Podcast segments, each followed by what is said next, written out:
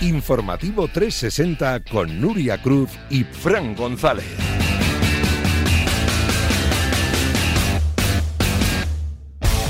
Y ya está en el estudio Juan Gonzalo, como decíamos Nuria Cruz. Hola Nuria, ¿qué tal? Muy buenas. ¿Qué tal, Fran? Buenas tardes. Pues me gustaría enrollarme, hablar aquí, a decir que dentro de dos días empieza el Mundial, pero creo que vamos cargaditos de juguetes, como los Reyes Magos, así que yo creo que tenemos que ir repasando ya lo que tenemos en este trámite. Porque, como decía Nuria, quedan dos días para que se alce el telón del Mundial de Qatar 2022. Las selecciones siguen llegando a Doha, entrenando y ultimando su preparación con amistosos. Además, se ha presentado la fase final de la Copa Davis. Tenemos tenis en Turín, Euroliga y Fórmula 1. Acaba el Mundial, pero arrancamos por la selección española. La selección que llegó de madrugada a Doha, procedente de Jordania y se ha entrenado esta tarde ya sin José Luis Gallá y a la espera de Valde, Miguel Ángel Toribio. Con la ausencia de Marco Asensio, que ha trabajado en el gimnasio después de que ayer disputara los 90 minutos. También al margen, con el recuperador Lorenzo del Pozo, hemos visto a Hugo Guillamón.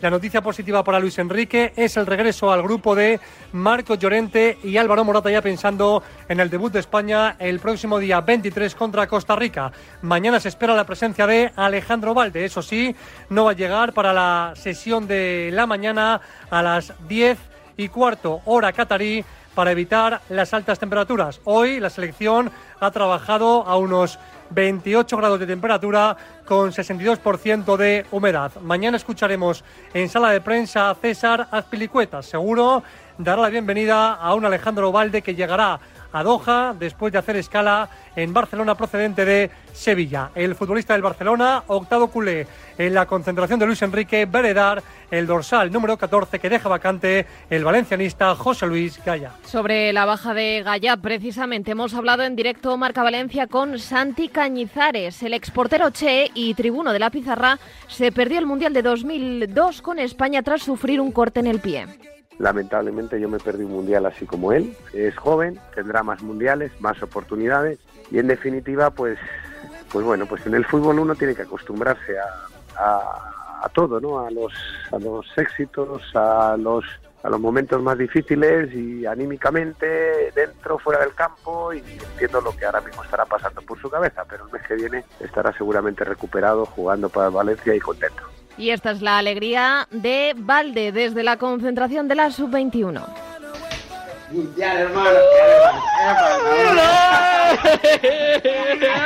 Ayer España superó sin sobresaltos a Jordania. Les he preguntado a cada uno el número de minutos que consideraban que tenían que jugar para llegar en las mejores condiciones al partido de Costa Rica. Y a partir de ahí yo me he hecho mi batiburrillo. Por ejemplo, Busi quería jugar, Pedri quería jugar, Unai Simón quería jugar. Decidido que no jugara ninguno de esos tres. O sea, luego me, no ha sido fácil, porque no sabíamos el número de cambios que íbamos a tener, pero creo que la mayoría han jugado los minutos que querían jugar para llegar a ese partido, que era mi único objetivo y por supuesto el que no se lesionara ninguno. 1-3 en el primer y último amistoso antes de debutar el miércoles en el Mundial. Luis Enrique hizo probaturas, una de las sorpresas del 11 en la portería. Robert Sánchez completó unos muy buenos primeros 45 minutos. Sí, claramente, eh, un, grupo, un grupo duro. Tenemos un par de equipos difíciles, pero yo creo que si hacemos lo que hemos dicho, lo que tenemos que hacer y los trabajos individuales, podemos terminar top del grupo. El partido dejó más nombres propios. El primero, el de Ansu Fati. Hace mucho tiempo que, que ya estoy bien y aún se sigue hablando de la lesión, pero bueno, yo al final no, no escucho eso. Hace tiempo que, que, me encuentro bien, que soy de, de los pocos eh, jugadores en el Barça que, que juega casi, casi todos los partidos, he estado siempre disponible. La verdad que bueno, eh, lo tengo ya todo olvidado. Sí. El delantero brilló y marcó ayer Alejandro Segura.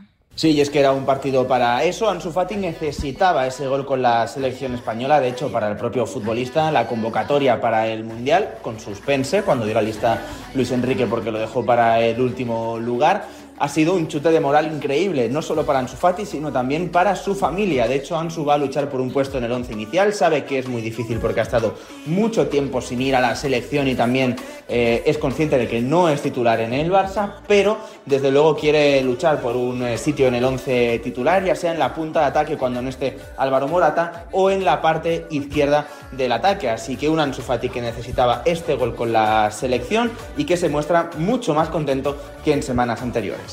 Y el segundo nombre propio, el de Marco Asensio, que jugó de salida como nueve, Borja Cuñado. Cuando Luis Enrique Martínez comunicó la lista de 26 eh, convocados para el Mundial de Qatar, tan solo figuraba un ariete, que era Álvaro Morata, delantero del Atlético Madrid.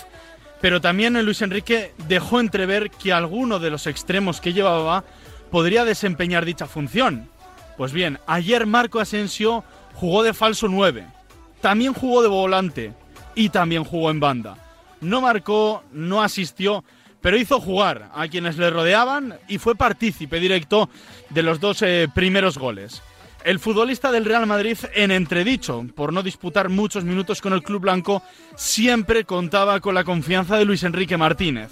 Y el ex del Mallorca, siempre que se pone el 10 a la espalda y la roja en el pecho, responde con nota. Hoy el futbolista balear, uno de los más destacados ante Jordania, se ha quedado en el interior de las instalaciones por problemas físicos que, en principio, no deberían dejarle fuera del debut ante Costa Rica. ¿Debe ser titular Asensio en esta selección? Nacho Peña. Creo sinceramente que Marco Asensio se merece esa titularidad en la selección española, una selección que cuenta con un técnico como es Luis Enrique, que además ha demostrado que confía en él, cuando ha estado en mejor momento y cuando ha estado en peor y ha tenido que bancarlo, ha tenido que apoyarlo. Pero es que ahora mismo vivimos una realidad con Marco que nos dice que está en un estado anímico inmejorable y que está en un estado futbolístico que se le parece muchísimo. Llega con ritmo después de muy buenas actuaciones con el Real Madrid, empezó prácticamente eh, descartado, eh, no tenía minutos, pero en los últimos encuentros pues nos dejó pues un gol al Elche, una asistencia contra el Sevilla, otra contra el Leipzig, un gol al Celtic, un buen partido frente al Rayo Vallecano, a pesar del mal partido que realizó el Real Madrid con una asistencia y forzando un penalti, y nos está demostrando su principal cualidad, que tiene gol, pero que además tiene asistencia. O sea, es un futbolista diferencial que en un momento de inspiración te puede resolver un partido. Ayer podemos decir que contra Jordania, si no es el mejor, es uno de los mejores. Con lo cual, aprovechemos los momentos de dulce que viven y que atraviesan los futbolistas. En este caso, Marco Asensio. Si Marco Asensio está que se sale, pongamos a Marco Asensio de titular. Estoy seguro de que Luis Enrique eh, lo habrá visto con buenos ojos porque es un futbolista que además le gusta. Y no me extrañaría que le diera esa titularidad que me estáis planteando. Asensio asistió, Ansu Fati en el primer gol precisamente. Nico Williams anotó el segundo. Hoy han marcado en Jordania, próxima parada Qatar. ¿Qué? Bueno, estaría muy bien, la verdad, que, que pudiese meter también el Mundial, eh, sería un sueño para mí y bueno, ojalá conseguirlo. Y la guinda la puso Gaby, se tomó el partido como una auténtica final, Alejandro. Sí, lo estamos viendo con Gaby también en el Fútbol Club Barcelona. Se toma cada partido como si fuese una final, ya no solo en Liga o en eh, competición europea, sino también en partidos amistosos. Pecado de juventud, seguramente, ¿no? Ir en un partido así contra Jordania al 100%, pero la realidad es que no quiere bajarse de la titularidad en este mundial. Sabe que es un jugador importante para Luis Enrique. De hecho, Lucho le dio la confianza con esa primera convocatoria que poca gente entendió. Gaby está eternamente agradecido a Luis Enrique. Ayer fue la guinda para Gaby, pudiendo marcar, pero la realidad es que para él este mundial es una prueba de fuego para estar entre los mejores centrocampistas del momento. Titular en el Barça, titular en la selección española y con ganas de hacer un buen papel en la cita. Entrenador argentino, ha pasado por los banquillos de Español, Tottenham y Paris Saint-Germain. Es Mauricio Pochettino, ha sido protagonista esta tarde en la pizarra de Quintana, ahora está sin equipo y va a aprovechar para ver el Mundial de Qatar. Ha opinado sobre las famosas palabras de Luis Enrique, el seleccionador nacional dijo que era el mejor en la historia del fútbol mundial. Tiene razón, él, el otro día yo lo escuchaba decir, yo, yo pienso para mí adentro y seguro a lo mejor no sea verdad, que soy el mejor entrenador del mundo, que soy el mejor seleccionador para, para España. Ese punto de, de optimismo, altivez, yo creo que, que, es importante, hay que tenerla. El jugador de fútbol tiene que, ser tiene que ser arrogante, tiene que ser, a la hora de competir, tiene que ser despiadado. ¿A qué jugador de la selección española quiere ver en Qatar? Me gusta Gaby, es que, es que veo reflejado en él los valores ¿no? de, un, de un jugador de fútbol, ¿no? De, de, del hambre, la competitividad, de, por supuesto el talento que él tiene. Es un jugador que quiero ver en el Mundial. Ojo a este sonido, es Héctor Bellerín. El jugador del Barça ha recibido hoy el premio GQ Hombres del Año y ha cargado contra el hecho de que se organice un Mundial en Qatar.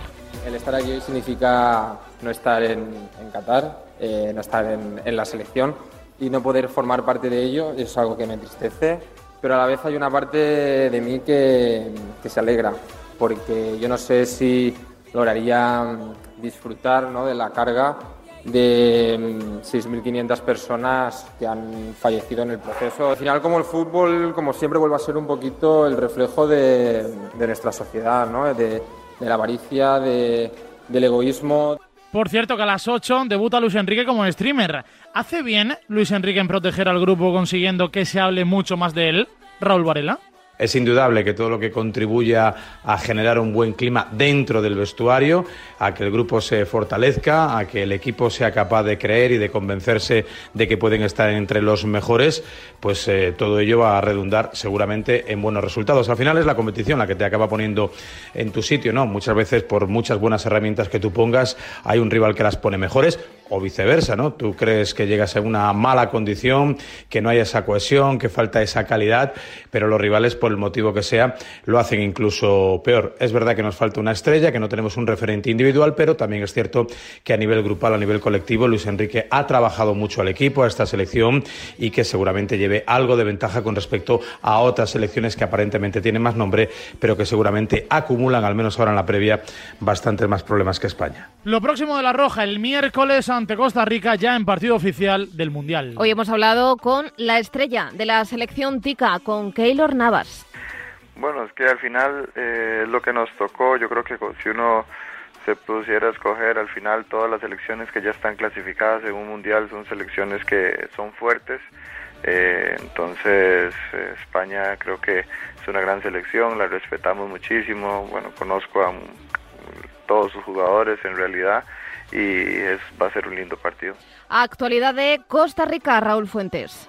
A media tarde ha aterrizado la selección que dirige Luis Fernando Suárez en Qatar, ahora mismo en su hotel de concentración y a partir de mañana a preparar a conciencia ese debut del próximo miércoles a partir de las 5 de la tarde ante la selección española. Dicen que es el último baile de esa generación tica que tan buen rendimiento ofreció en el Mundial de Brasil hace ocho años cuando alcanzaron los cuartos de final. De aquel equipo todavía sobreviven deportivamente en la selección Keylor Navas, Brian Ruiz, Celso Borges, Oscar Duarte o el propio Joel Campbell. La gran mayoría serán titulares si no ocurre lesión de por medio el miércoles ante el combinado de Luis Enrique. Será la sexta participación de Costa Rica en una Copa del Mundo. El objetivo, intentar alcanzar esos cuartos de final de hace ocho años o también los octavos de Italia 90 hace ya 32 años. En cualquier caso, mañana repetimos desde primera hora muy pendientes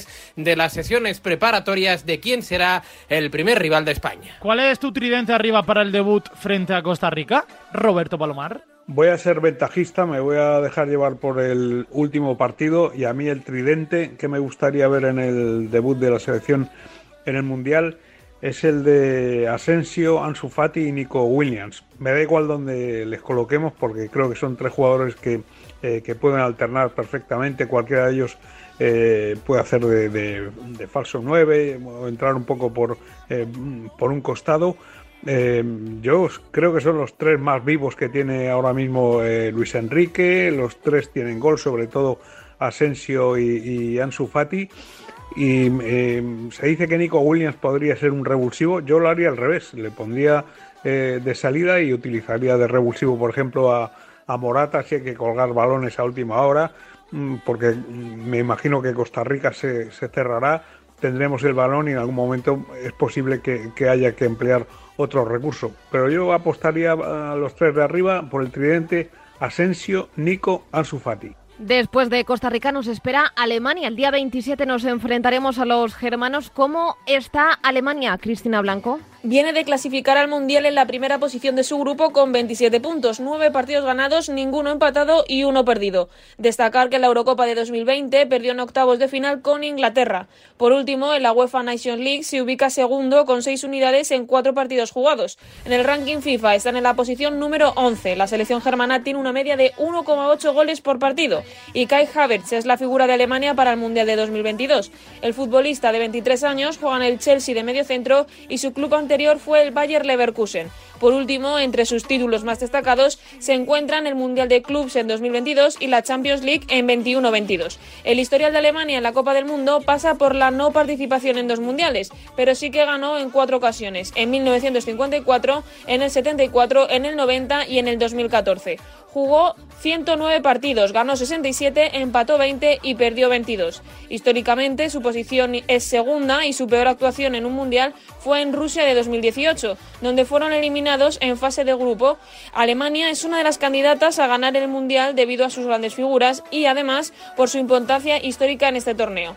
En caso de finalizar en primera posición de su grupo, se cruzaría en octavos de final con el segundo del grupo de Bélgica, Canadá, Croacia y Marruecos. Y cerraremos esa fase de grupos ante Japón, que ayer sufrió para superar a Canadá Gonzalo Blázquez sufrió y perdió la selección japonesa en su última cita previa al Mundial y lo hizo tras ver cómo le remontaban el partido al tanto inicial de Yuki Soma, la selección canadiense que terminó llevándose la victoria, lo que también fue para ellos el último partido antes de la cita mundialista. En clave Liga Española destacar que tuvo protagonismo el jugador de Leganés Gaku Shibasaki que asistió en el único tanto de la selección nipona y también tuvo minutos el jugador de la Real Sociedad Take Kubo. Como digo, la selección de Japón que ya pone rumbo hacia Qatar con vistas ya al debut el próximo miércoles frente a Alemania.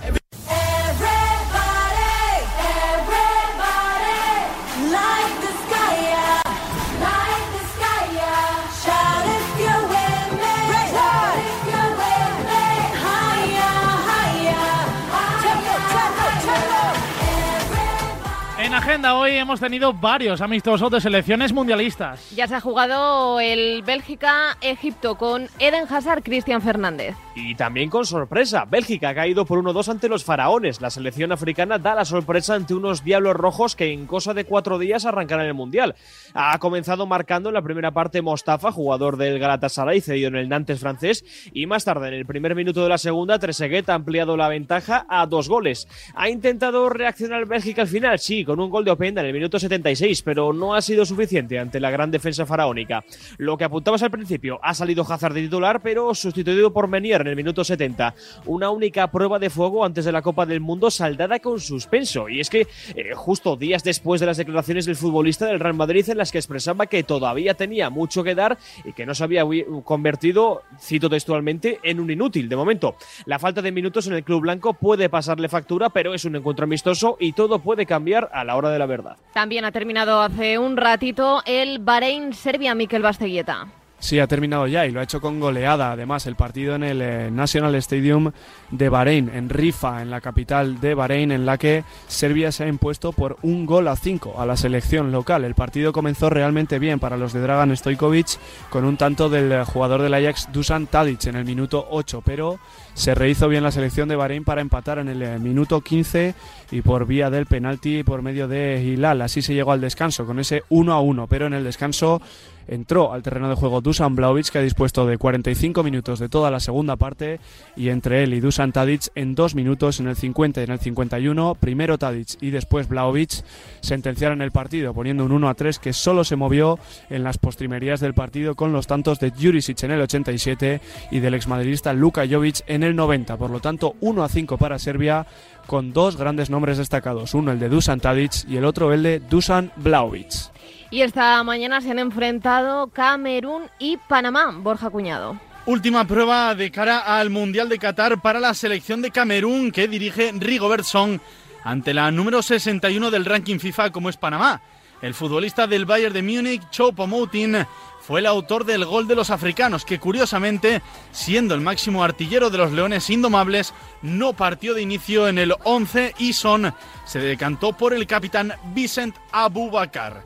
Una selección muy reconocible en su fútbol y también en los nombres de los jugadores, como son Andre Onana, el meta del Inter de Milán, Zambo Anguisa, Embeumo, futbolista del Brentford, Toko Cambi, ex del Villarreal, o el propio Chopo Motin. Son las grandes estrellas de una manada que tratará de abrirse paso en el grupo H donde ha quedado encuadrada con la Brasil de Neymar y Vinicius, la Serbia de Aleksandar Mitrovic y la Suiza de Serdan Sakiri. Los africanos, eso sí, debutarán el próximo jueves, día 24, a las 11 del mediodía en el estadio Al Janov ante el país helvético.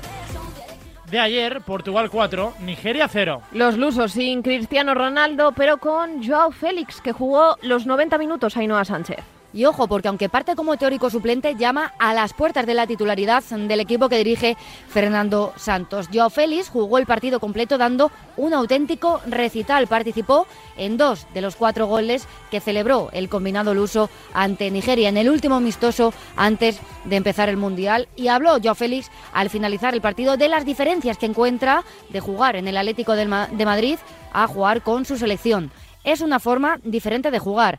Tengo más libertad aquí, puedo estar en todas partes en el campo, todos arriba tienen mucha movilidad, dijo el Luso, que esta misma noche llega con el resto de sus compañeros, con el resto de sus compatriotas a Qatar para empezar el Mundial. Un Mundial en el que estará Ángel Correa, el último jugador del Atlético de Madrid, que cierra esa nómina de 12 futbolistas rojiblancos que disputarán este Mundial de Qatar 2022. ¿Hay esperanzas en el Atlético de que 2023 sea el año de Joao Félix? Nacho Valencia? Es una de las grandes preguntas que nos llevamos haciendo los amantes del fútbol en los últimos años. Eh, ¿Será este el año de la explosión de Joao Félix? Ya van unos cuantos años seguidos. La realidad es que Joao Félix todavía no ha explotado. Es verdad que ha alternado meses muy buenos de competición, siendo muy importante en la 2021 en el título de liga, con intervalos de lesiones y también con meses fuera del once titular por decisiones técnicas de Simeone. No hemos visto a un jugador regular, a ese jugador que cuando vino del Benfica eh, todos esperamos, o a ese jugador que cuando le ves controlar la pelota sabes que, tiene algo distinto. La pregunta sería si Joao eh, no está rindiendo a ese nivel porque no encaja en el Atlético de Madrid o porque todavía no está preparado para demostrar lo que sí parece que tiene en sus botas, que es muchísimo talento. El Atlético va a tener cinco meses muy duros de competición, donde se va a jugar quedar tercero o cuarto, porque está muy lejos de la cabeza de la liga, y ya está fuera de Europa y tendrá que pelear por la Copa del Rey. Yo creo que ahora mismo diría que son los últimos eh, cinco meses de Joao en el Atlético de Madrid después del Mundial. Eh, el Atlético necesita liquidez, no pudo, no pudo fichar jugadores de garantía en el, en el mercado de verano y todo hace indicar que si llega una buena oferta, Joao partirá, porque no termina de ser el Joao que, que esperábamos y parece que Joao no termina de estar feliz en el Atlético de Madrid. Ayer se emitió la segunda parte de la entrevista a Cristiano con Piers Morgan. Explicó su decisión de abandonar el estadio antes de que terminara el partido ante el Tottenham. Dice que se sintió provocado por Ten Hag. Elogió a Leo Messi, aseguró que es un jugador increíble y confesó que este será su último mundial. It's difficult to tell right now, because we, my mood is right now to the World Cup.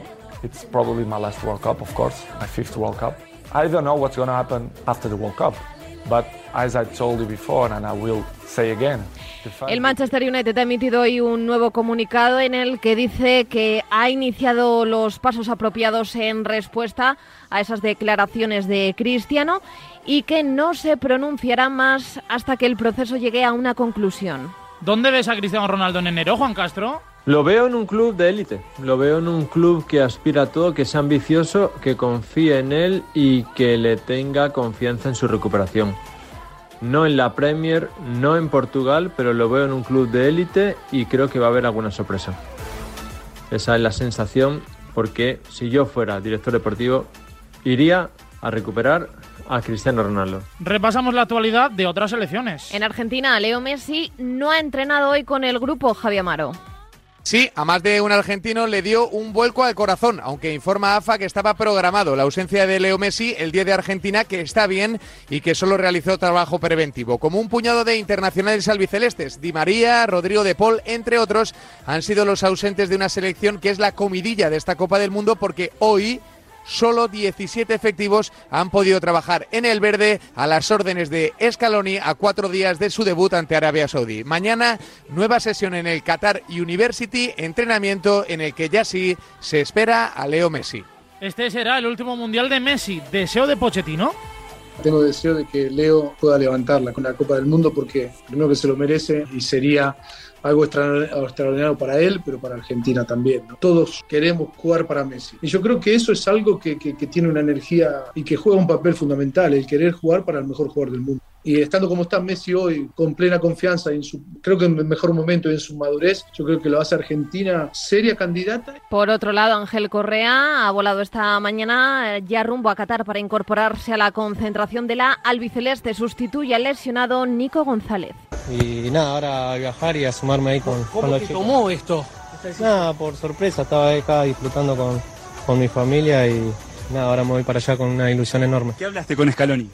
No, nada, que me van a estar esperando allá con, con la mejor. ¿Entusiasmado por poder traer la copa? Sí, sí, feliz. Ojalá, ojalá se nos dé. ¿Pierde Argentina favoritismo con las bajas, Nahuel Miranda? No, yo creo que para nada pierde su favoritismo. Al final, eh, futbolistas como Tucu Correa, como Nico González, eran pues, futbolistas de rotación. Creo que sí que le hace mucho daño a Argentina la baja ya conocida de Lo Celso.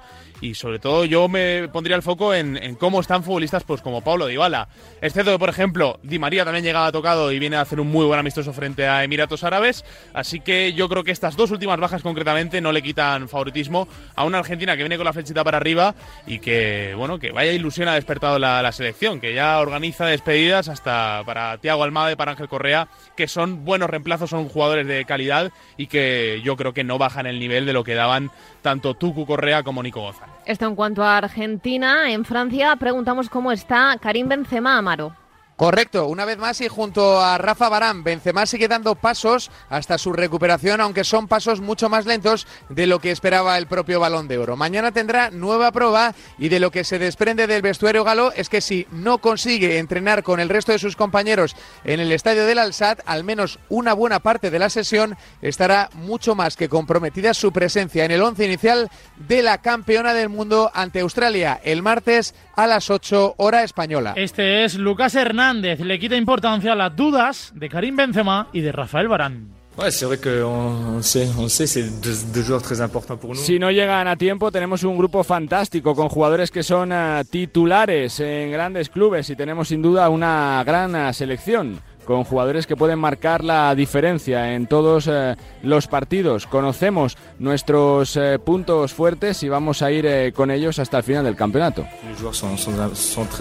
Mientras tanto, en Brasil, Tite medita blindarse contra Serbia y peligra la titularidad de Vinicius, Mario Cortegana. Se ha entrenado esta mañana en Turín la selección brasileña, lo ha hecho por última vez antes de viajar a Qatar, donde llegará mañana por la noche, este sábado por la noche a Doha. Ahí continuará su preparación para este mundial. Y la noticia del día ha sido que por segunda jornada consecutiva Tite ha dejado solo 15 minutos abiertos a los medios de comunicación. Quiere el técnico eh, guardar sus cartas, no enseñar sus planes y sobre todo porque se ha levantado un debate muy potente en su país. ¿Va a ser titular o no Vinicius Junior?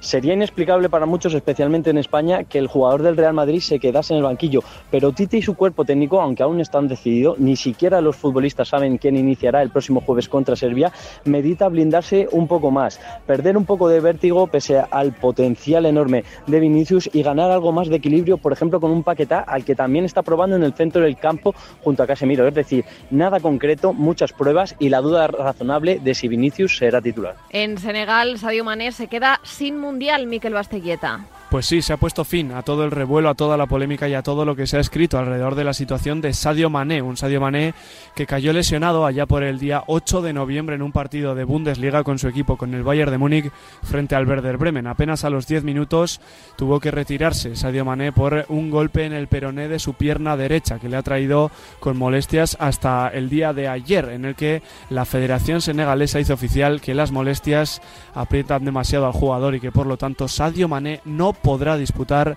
el Mundial de Qatar 2022. El eh, conjunto de Senegal, con Aliou Cissé, el eh, preparador a la cabeza, tendrá que convocar a otro jugador porque pierde a su máxima estrella, al mejor jugador de África en el último curso y al segundo en la carrera por el Balón de Oro. Así pues, se termina con tanta polémica alrededor del jugador africano, con la que incluso se había llegado a hablar de tratamientos de brujería y otro tipo de cuestiones para que pudiera estar en esta cita en la que finalmente ya es oficial, Sadio Mané no podrá estar. Y un sonido más desde la concentración de Polonia, palabras de Robert Lewandowski sobre los tres partidos que le han caído de sanción. Para mí, la considero demasiado larga la sanción. El gesto no iba dirigido al árbitro, sino hacia el banquillo. Solo espero, la verdad, que el recurso pueda prosperar. El domingo, el partido inaugural a las 5, Qatar-Ecuador con el arbitraje del italiano Daniele Orsato. ¿Qué tipo de partidos eh, esperas, Luis Guillermo Molinero? Hola Fran, muy buenas, ¿qué tal? Bueno, de hecho hoy voy a hablar contigo eh, precisamente. Eh, bueno, hoy voy a estar en el partido de España, o al menos me ha convocado López.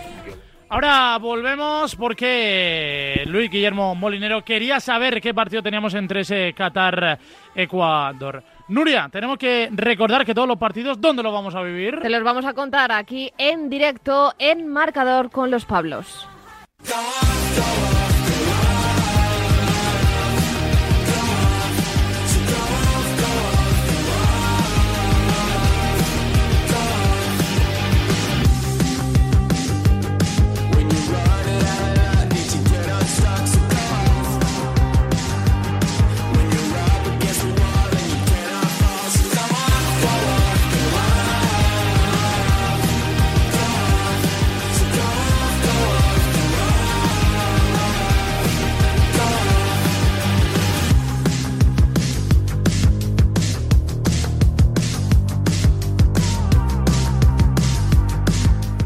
Con el fútbol en agenda.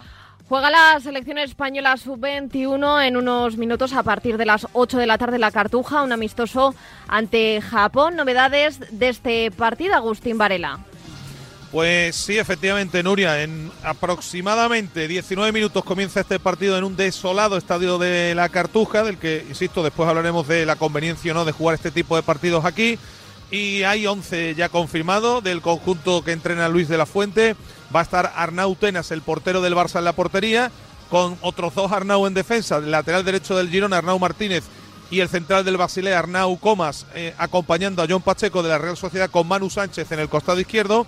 Por delante Nico González con Alex Baena y el bético Rodri Sánchez. Y arriba Sergio Gómez, el jugador del Manchester City, con Abel Ruiz de delantero centro, el futbolista del Braga, y Brian Hill como extremo izquierdo. Muy poco público, como digo, aquí en la Cartuja, todo preparado para que se juegue este partido amistoso entre españoles y nipones. Ayer se, se estrenaron los Globe Soccer 2022. Se entregaron y el Real Madrid fue el gran protagonista, Cristian Fernández con un total de seis premiados, bueno, y un séptimo entre paréntesis. Empezando por el de mejor jugador, no hubo dudas en que el premio fuera para el actual Balón de Oro, Karim Benzema. Siguiendo con el club blanco, Juni Calafate, el descubridor de talentos del equipo de Valdebebas, se llevó el premio Mejor Ojeador, profesión que lleva ejerciendo Madrid desde hace ocho años. Por supuesto, equipo del año para el Real Madrid, eh, tras, entre otras cosas, haber logrado la decimocuarta Champions League y un botín más del título de Liga. Mejor directivo para la mano derecha de Florentino Pérez, José Ángel Sánchez, desde 2009 director general del club de Concha Espina. Siguiendo con los merengues, el mejor entrenador no podía ser otro que el italiano Carlo Ancelotti. Su vuelta a la Casa Blanca supuso el final a una sequía en Europa que se prorrogaba desde la primera salida de Zidane del club. Y cerrando el Real Madrid, por supuesto, el premio para presidente del año no podía ser otro que para el presidente de la Casa Blanca, como es Florentino Pérez. El que podríamos poner entre paréntesis el de, es el de Sergio Ramos, que se llevó el premio Mejor Defensa de la historia, después de su gran y todavía triunfal trayectoria en Sevilla, Real Madrid, PSG y Selección Española. El Barça, además de las nominaciones, tuvo el premio de la mejor jugadora para la Balón de Oro, Alesia Putellas. En segunda división arranca la jornada número 16. En los Cármenes, en concreto, a las 9 se juega un Granada. Albacete debuta Paco López en el banquillo Nazarí José Ángel Martos. Debuta en Liga y en los Cármenes porque ya se estrenó como técnico rojiblanco el pasado fin de semana en Yecla en partido de Copa del Rey y lo hará sin eh, jugadores importantes en el centro del campo. Ni Jan Bodiger ni Ñegos eh, Petrovic han podido recuperar de la lesión, tampoco lo ha hecho Kini en eh, defensa. Además, pierde eh, baja de última hora a Matías Arezo por unos problemas personales, problemas familiares. Se ha entrado en la citación de 20 Mirto Uzuni, el jugador internacional con Albania que disputó 88 minutos y que tras llegar de un largo viaje tuvo tiempo ayer para ejercitarse con sus compañeros precisamente en el estadio de Los Cármenes. No se prevén precipitaciones, buen ambiente, partido chulo, ganas de ver el estreno de Paco López y muchas ganas también de ver cuál es su primer 11 en liga y saber si es capaz o no de conseguir el primer triunfo en la era Paco López en el Granada. ¿Qué tipo de partido esperas, Borja Aranda? Pues se espera un partido divertido, divertido porque Paco López al final siempre tiene una idea futbolística de ser protagonista, ¿no? Y este Granada, con los jugadores que tiene, seguramente se pueden ver potenciados por la idea del bueno de Paco. Plantea jugar con tres centrales, dos carriles largos, con Neva, con Ricard, futbolistas que pueden potenciar sobre todo por fuera para acabar por dentro a los Utsuni, Callejón, Puertas, en fin, eh, futbolistas de talento que tiene el Granada y que tienen que ser diferenciables en una idea donde son protagonistas y donde por calidad tienen que ser muy superiores en eh, muchas fases y en muchos partidos de la liga, cosa que le ha costado mucho en este inicio de competición. Delante un mal socio, el Albacete de Rubén Alves, un equipo que es también muy valiente, es cierto que lleva una racha de cuatro partidos sin ganar en liga, pero un equipo que apuesta por un fútbol también en el que se adapta al rival, pero nunca dejando eh, su personalidad de lado. Y eso al final es bastante complicado. Creo que Rubén está demostrando cómo es un entrenador que creo tiene un potencial interesante para crecer y un Albacete que volvía a la categoría y que desde luego está dando mucha guerra. Veremos si va encontrando otra vez el camino de la victoria, veremos si se los Cármenes, pero lo que estoy seguro es que esta noche va a haber un gran partido de Liga Smartbank aquí que contaremos en marcador de Red Marca. Eso esta noche en los Cármenes del fin de semana en segunda. ¿Qué destacamos, Borja Cuñado? La jornada 16 de la Liga Smartbank arranca con dos equipos en plena lucha por entrar en la zona de playoff, como son el Granada Club de Fútbol y el Albacete Balompié, que se verán las caras en el nuevo Los Cármenes desde las 9 de la noche en el día de hoy. La jornada del sábado comienza con una dura lucha por la parte baja de la tabla como son el La Ponferradina y el Real Oviedo, dos equipos que el año pasado estuvieron en puestos de lucha por el ascenso a la Liga Santander. Al encuentro del Bierzo le seguirán un Sporting de Gijón Leganés, ambos en mitad de tabla, y un Tenerife que recibe a una Sociedad Deportiva Huesca que se encuentra a dos puntos de la sexta plaza. El partido que cierra la jornada del sábado es el encuentro que se disputará en la Romareda entre dos equipos con aroma primera división. El Real Zaragoza que recibirá al Málaga como colista y con tan solo dos victorias en 15 partidos. El menú del domingo destaca con el partidazo de la jornada, como es el derby vasco entre la Sociedad Deportiva Ibar y el Deportivo Alavés. De ganar los armeros se colocarían a un punto de los babazorros.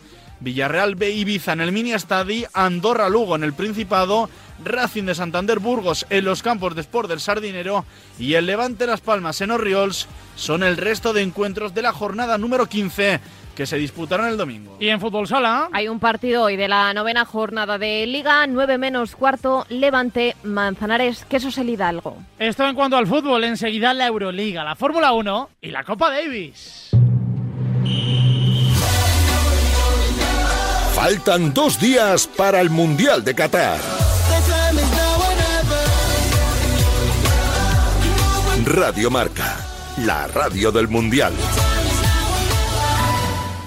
Dicen que en un mundial el primer partido es clave. Pues los partidos clave de Argentina, Inglaterra, Brasil, Uruguay, Francia, Alemania, Camerún, Senegal, Países Bajos, México y de otras tantas más, solo los verás en Gol Mundial. Porque solo Gol Mundial te da todos los partidos del mundial, incluidos los de España y 44 en exclusiva por solo 19,99 euros. Contrátalo ahora en golmundial.com y disfruta de todo el mundial en cualquier dispositivo. Entonces con el móvil puedo ver si mis hijos han llegado a casa o si han puesto la alarma al irse. Claro, puedes verlo todo cuando quieras. Con la app ves si está conectada la alarma y con las cámaras puedes ver si están ellos o no. ¿Mm? Además, con los sensores de puertas y ventanas sabes si está toda la casa cerrada. Es así de fácil. Y para cualquier otra cosa puedes avisarnos que nosotros siempre estamos al otro lado. Protege tu hogar frente a robos y ocupaciones con la alarma de Securitas Direct. Llama ahora al 900 103 104. Llega la Ibercaja Padel Business Cup, la nueva competición interempresas por parejas con ocho partidos garantizados y con un gran máster final. Categoría masculina, femenina y mixta. Además, podrás ver los mejores momentos en marca.com. Vaya notición, ¿eh? La mejor competición para empresas Ibercaja Padel Business Cup. Corre, busca el crack de tu empresa para ganar y apúntate ya en padelbusinesscup.es. Vuelve Bruce Springsteen con un nuevo disco de versiones del soul y del rhythm and blues. Only the Strong Survive es una maravilla que ya está disponible en doble vinilo, CD y digital. Prepárate para la gira del año que viene con el nuevo disco de Bruce. Colaboran Marca y Radio Marca.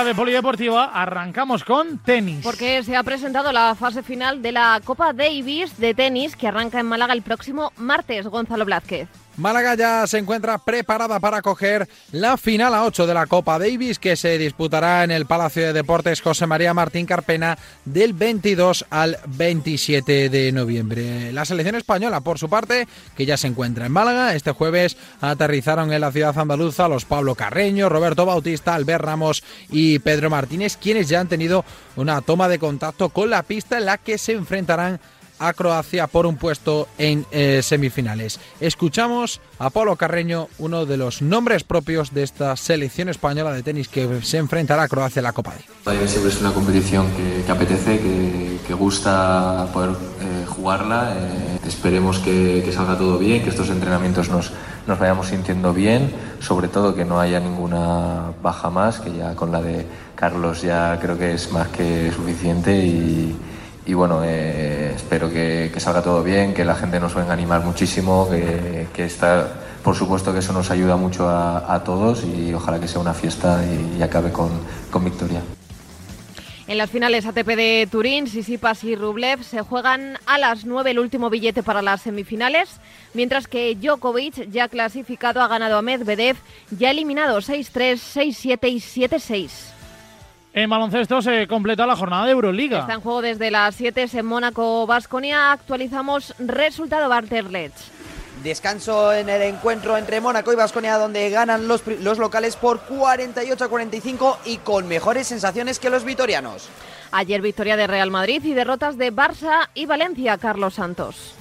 El eh, mejor parado en la noche del jueves de Euroliga fue sin duda el Real Madrid, que venció y convenció. Tercera victoria seguida para los de Chus Mateo, que se van consolidando, van ganando continuidad en el juego y a ratos eh, brillantez, como la que tuvieron ayer el dúo formado por el francés Poirier y por eh, Sergio Rodríguez. Se va consolidando esa sociedad que ayer levantó al público del Wizzing de los asientos para superar con comodidad a un rival que acusó las bajas, como el Alba de Berlín de Israel González. Peor le fueron las cosas al Barça en Estambul. Cayó derrotado ante el vigente campeón, el Anadolu Efes, pese al partidazo de la Provítola, con 28 puntos en un partido que dejó un par de momentos importantes para Jasikevicius, que mandó al vestuario en el segundo cuarto a Nikola Kalinic. No le gustó la actitud del serbio y tras el partido declaraba que había faltado al respeto a su equipo y que la situación se analizaría de forma interna. Y después, tras el partido, también recadito al Efes, al que le acusó de haber grabado la sesión previa del Barça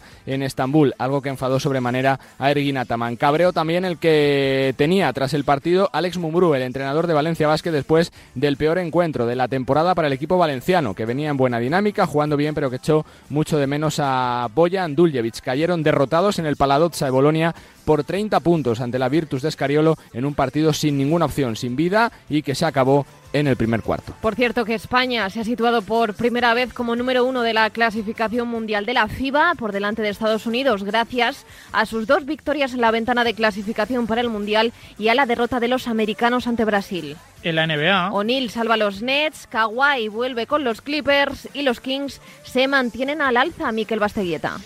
Sí, en una madrugada peculiar en el baloncesto americano porque solo había tres partidos y porque todos ellos se disputaban en horarios de la costa oeste, más allá de las 4 de la mañana en horario español. El primero era la visita de los Brooklyn Nets a Oregón en ese partido frente a Portland Trail Blazers en el que eh, con el partido igualado a falta de apenas unos segundos a 107 en el marcador, Royce O'Neill apareció con una acción estelar para recoger el error en el tiro de Kevin Durant en la última posesión y con un palmeo darle la victoria a Brooklyn Nets sobre la bocina con ese 107 a 109 en el partido siguiente a la rajada monumental de Kevin Durant que dijo tras la última derrota que los Brooklyn Nets no podían ganar partidos con el eh, quinteto titular actual que tienen, pues bien fue precisamente uno de sus compañeros en ese quinteto, Royce O'Neill, el que les dio la victoria, victoria como la que consiguió el eh, conjunto de Sacramento, los Kings por 130-112 ante unos San Antonio Spurs que siguen en eh, caída libre y que ya son terceros por la cola en el oeste. Es la quinta victoria consecutiva por parte de los californianos, por parte de los Sacramento Kings. El último partido de la noche fue la gran noticia, la vuelta de Kawhi Leonard a las pistas con la victoria de Los Ángeles Clippers por 96 a 91 sobre Detroit Pistons con 24 minutos en la vuelta del que fuera MVP de las finales tanto con San Antonio Spurs como con Toronto Raptors. Este fin de semana rugen los motores por última vez en el circuito de Jazz Marina. Se disputa el último gran premio de Fórmula 1, el de Abu Dhabi, y ya han terminado los entrenamientos libres, Sergio Fenúñez. Y lo hacen con Max Verstappen marcando el ritmo. Quiere el holandés cerrar el año con la decimoquinta victoria de la temporada y poniendo la guinda a un curso de superioridad inmensa. Marcianos al margen, dos son los duelos que han empezado a librarse en Jazz Marina. Por un lado, el del subcampeonato entre Leclerc y el checo, que ha tenido al galo como primer vencedor del fin de semana. Y por otro, la batalla de Alpine. 0,005 milésimas ha sido la diferencia entre Esteban Ocon y Fernando Alonso. Mínima distancia que deja para mañana la primera de las batallas que acabarán dando un vencedor el domingo. Son seis puntos los que defiende el francés. Para Sainz, floja toma de contacto, no corrió por la mañana y el tráfico de la tarde le impidió marcar buen ritmo acabó sexto el español. Mañana, desde las 3 de la tarde, la parrilla. Como siempre, el marcador. Alonso reconoce que el tercer mundial de Fórmula 1 es posible. ¿Hay opciones reales, Pablo Juan Arena? A ver, es la pregunta que se hace todo aficionado a la Fórmula 1 en nuestro país. ¿Podrá volver a ganar Fernando Alonso una carrera o un campeonato del mundo? Pues mira, no tiene el mejor coche, no va a tener el mejor coche. Ahora mismo la disposición de las cartas en el Gran Circo nos dice que Red Bull es el que manda, que Ferrari eh, le miró a los ojos al comienzo de la temporada y que Mercedes en este final de temporada parece que ha mejorado algo. Aston Martin no está ahí, de hecho ha hecho una temporada regular tirando a mala. ¿Va a mejorar? Es posible, está apostando, va en ese camino pero para pelear por carreras y luego ganando unas cuantas carreras al año por el Campeonato del Mundo, desde luego no va a ser un camino sencillo ni nada fácil. Yo sinceramente no lo veo, pero para mí el premio es ver al piloto que más carreras y grandes premios de la Fórmula 1 ha disputado, que más kilómetros ha hecho al volante de un Fórmula 1 compitiendo durante uno, dos y quién sabe tres o más años. Para mí eso ya es un campeonato del mundo. Y en balonmano. En el europeo femenino se disputan hoy las semifinales. Ya ha terminado el Dinamarca 27, Montenegro 23. Por tanto, Dinamarca se clasifica para la gran final. A las ocho y media se juega el Noruega-Francia. Y en la Liga Sobal también a las ocho y media se juega el Barça, el Betia, Ana y Tasuna. Pues hasta aquí el tramo informativo de este marcador de Radio Marca. Nuria Cruz. Creo que ha sido una semana perfecta y yo. Hemos clavado todos los días, ¿eh? Sí, sí, sí, sí. A ver, yo. A mí me gusta. Dani que sí, así. A, mí, cabeza. a mí me gustaría, hombre, por supuesto, y Dani López Cantador al- a los mandos técnicos ha sido un espectáculo, pero empieza a las 8 Luis Enrique, ¿eh? Que hay expectación, ¿eh? O sea, yo es- tengo curiosidad por ver lo que, lo que ¿Sabes dice. cuántas personas están esperando ¿Cuántas? en Twitch, en Luis Enrique 21? ¿Cuántas? 26.054. 26.000 personas ya. Madre mía. A ver, con, a ver con cuántas acaba. Eh, puede ser. ¿Hacemos una porra? Yo digo... s- mm, 180.000. Dani dice 100.000 y tú, Yo digo. 180.000 has dicho tú. Hombre. Buah, yo digo. en cuanto Ibai lo ponga. Venga, una media, una media entre los dos, 130.000 más o menos. Venga, pues ¿No? a ver, a ver, a ver quién gana. 150.000, venga, por ahí. Empezamos en breve, pone Luis Enrique. Nosotros lo que vamos a hacer es una pausa y a las 8 de la tarde vamos a ver si Luis Enrique, 21 en Twitch, el seleccionado nacional, por primera vez haciendo como streamer, va a hablar y qué va a contar. Lo que seguro es que lo vamos a escuchar en este trámite de marcador. Gracias, Nuri, un abrazo y Buen buen fin de. y ya empieza el mundial, ¿eh? Madre mía. Que gana España, ¿eh? Vamos a España, como diría aquel. Venga, que hacemos una pausa súper rápida y a las 8 volvemos con Luis Enrique y con todo el deporte. El deporte es nuestro. Radio Marca.